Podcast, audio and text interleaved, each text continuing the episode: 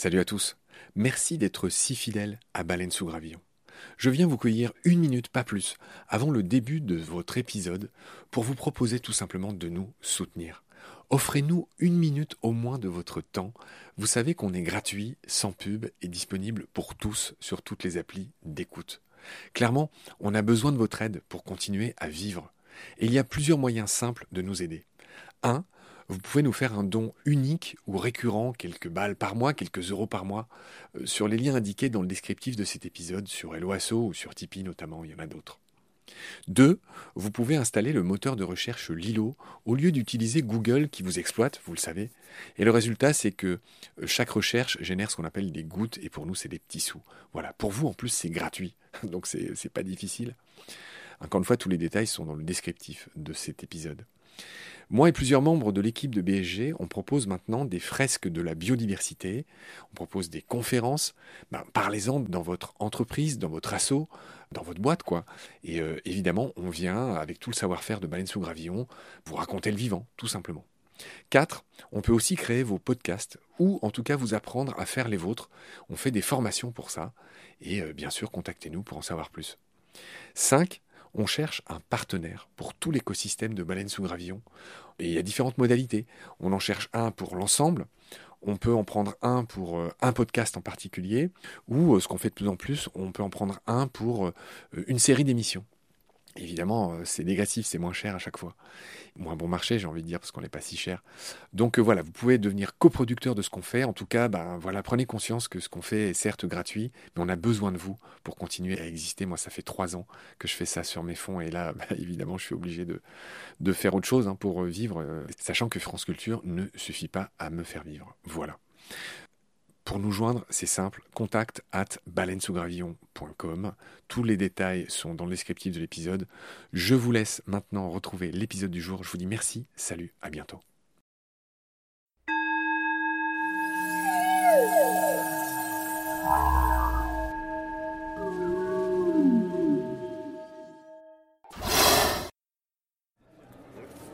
Salut à tous, on est à Montier, Montier-Ander, et je suis avec Stéphane Raymond qui est un spécialiste de la loutre. On dirait qu'il y a Tom de, l'équipe de Blaine sous Gravillon qui m'accompagne. Merci encore Tom d'être là, qui fait les photos. Tom, tu voulais poser une question à Stéphane Oui, j'avais une question pour Stéphane parce que les loutres font aussi beaucoup parler d'elles visiblement du côté de Singapour. Alors il semblerait qu'il y aurait, alors tu vas confirmer ou non, hein, j'ai lu qu'il y avait un groupe de loutres qui semait la, littéralement la terreur à Singapour en s'en prenant aux, aux poissons dans les mares, etc., etc., et qui avait même visiblement agressé des personnes. Alors est-ce que c'est vrai, est-ce que c'est faux, je n'en sais rien. Qu'est-ce que tu peux nous en dire? Alors j'en ai pas entendu parler. Moi je pensais que tu allais me parler de ces loutres euh, au Japon, etc., qui euh, désormais euh, sont la grande mode des animaux domestiques, ce qui est juste euh, honteux et inimaginable. Après que des loutres s'attaquent dans des plans d'eau ou des mares à des poissons, ben ouais, c'est un animal piscivore. Pas que, hein, pas que, hein, puisque ça, consomme plein d'autres euh, espèces aquatiques, les moules, les crustacés, les, tout ce qu'on veut. Et euh, mais voilà. Après, euh, ben nous, en France, on a essayé de trouver des solutions, et les solutions, on les a. On arrive à cohabiter avec ces espèces. Donc, qu'est-ce que je pense de ça? De toute manière, on n'est pas seul sur la planète, et puis il faut trouver ces solutions. Et voilà. Moi, ce qui m'a laissé très circonspect finalement, c'est le fait qu'elle puisse s'en prendre à des êtres humains, parce que c'est ce qui était dit dans cet article. Alors, je n'ai pas connaissance du tout hein, de cet article. C'est pas les mêmes loutres hein, non plus. À Singapour, il y a 13 espèces de loutres hein, au monde, donc euh, les comportements sont différents selon les espèces. Après, euh, je suis intimement convaincu que, euh, peu importe de quoi on parle, de loutres, de renards, de chats forestiers, de ce qu'on veut, il n'y a pas d'animaux agressifs en fait. Il n'y a que des animaux qui se défendent. Tant qu'on est dans les 13 espèces de loutres, euh, tu pourrais peut-être nous dire un, un mot sur la fameuse loutre géante. Là, pour le coup, en termes de mort d'homme et d'agression, euh, dans l'Amazone, il y a des grosses histoires. C'est des loutres qui font la taille d'un puma. Oui, c'est puissant, mais déjà même une loutre d'Europe, hein, c'est très très puissant. Elle craint pas le renard, des, choses comme ça. Alors après, il y a des agressions, euh, des agressions. Encore une fois, euh, elles se défendent. Après, ils ont pas du tout le même. Les, loutres géantes n'ont pas du tout le même comportement que nos loutres d'Europe. C'est-à-dire qu'elles vivent en groupe, euh, elles sont plus sociales, etc. Que nous, notre loutre chez nous, ne vivent même pas en couple. D'accord? Donc euh, on va pas trouver un groupe de loutres d'Europe. Après qu'elles agressent des humains, non, non, non, non, j'y crois pas. Moi, depuis le temps que je croise des loutres, euh, J'ai vécu 6 ans au Chili, j'étais allé me balader euh, au zoo, figure-toi. De la capitale du Brésil qui s'appelle Brasilia, hein, qui est une ville construite toute pièce euh, en plein milieu de la Pampa, euh, une ville très bizarre, euh, mais, mais je vais pas trop digresser. Juste pour dire qu'il y a eu des, il me semble qu'il y avait eu un accident grave dans un zoo où, tu sais, je crois qu'il y a un môme qui était tombé dans l'enclos des loutres qui sont, bah, évidemment, en plus, en plus c'est un zoo. il y avait une grosse histoire et c'est, des loutres qui, qui s'appellent pas géantes pour rien, qui ont vraiment une tronche assez, comment dire, moins choupinette que notre loutre d'Europe et qui sont très craintes dans l'Amazone. Hein. Elles sont encore une fois deux, trois, quatre fois plus grandes que nos loutres d'Europe. Elles sont gigantesques et apparemment elles sont connues euh, des locaux pour être euh, assez euh, dangereuses. Oui, alors moi je les connais pas hein, puisque je les ai jamais rencontrées, mais par contre je peux imaginer euh, les mustéridés étant très puissants, etc., connaissant la loutre d'Europe, la nôtre, c'est un animal qui est très très puissant, qui au final ne craint pas beaucoup. Moi je les, observe courir après des renards pour peu qu'ils veulent agresser les loutrons, des choses comme ça.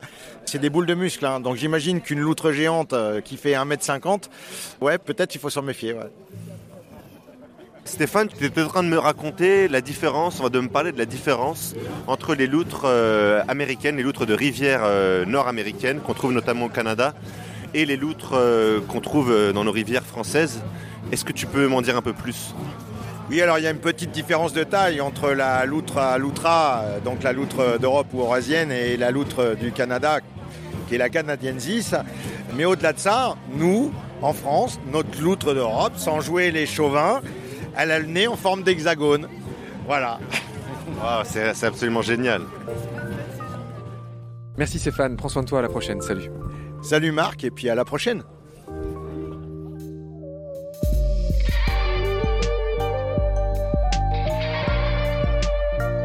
C'est la fin de cet épisode, merci de l'avoir suivi. Pour continuer, nous avons besoin de votre soutien. Et vous pouvez nous aider simplement, en quelques clics et gratuitement. Il suffit par exemple d'utiliser le moteur de recherche solidaire Lilo. Ainsi, chacune de vos recherches sur Internet générera des gouttes qui seront reversées au projet de votre choix, comme Baleine sous gravillon par exemple. Vous pouvez par ailleurs vous abonner à nos podcasts comme d'habitude, partager les liens, devenir adhérent de l'association BSG ou encore faire un don sur Helloasso ou sur Tipeee. Grand merci par avance. Je remercie tous mes équipiers pour leur aide précieuse. Je vous retrouve bientôt pour de nouveaux épisodes. Et d'ici là, prenez soin de vous et de ce qu'il y a autour de vous. Merci. À bientôt.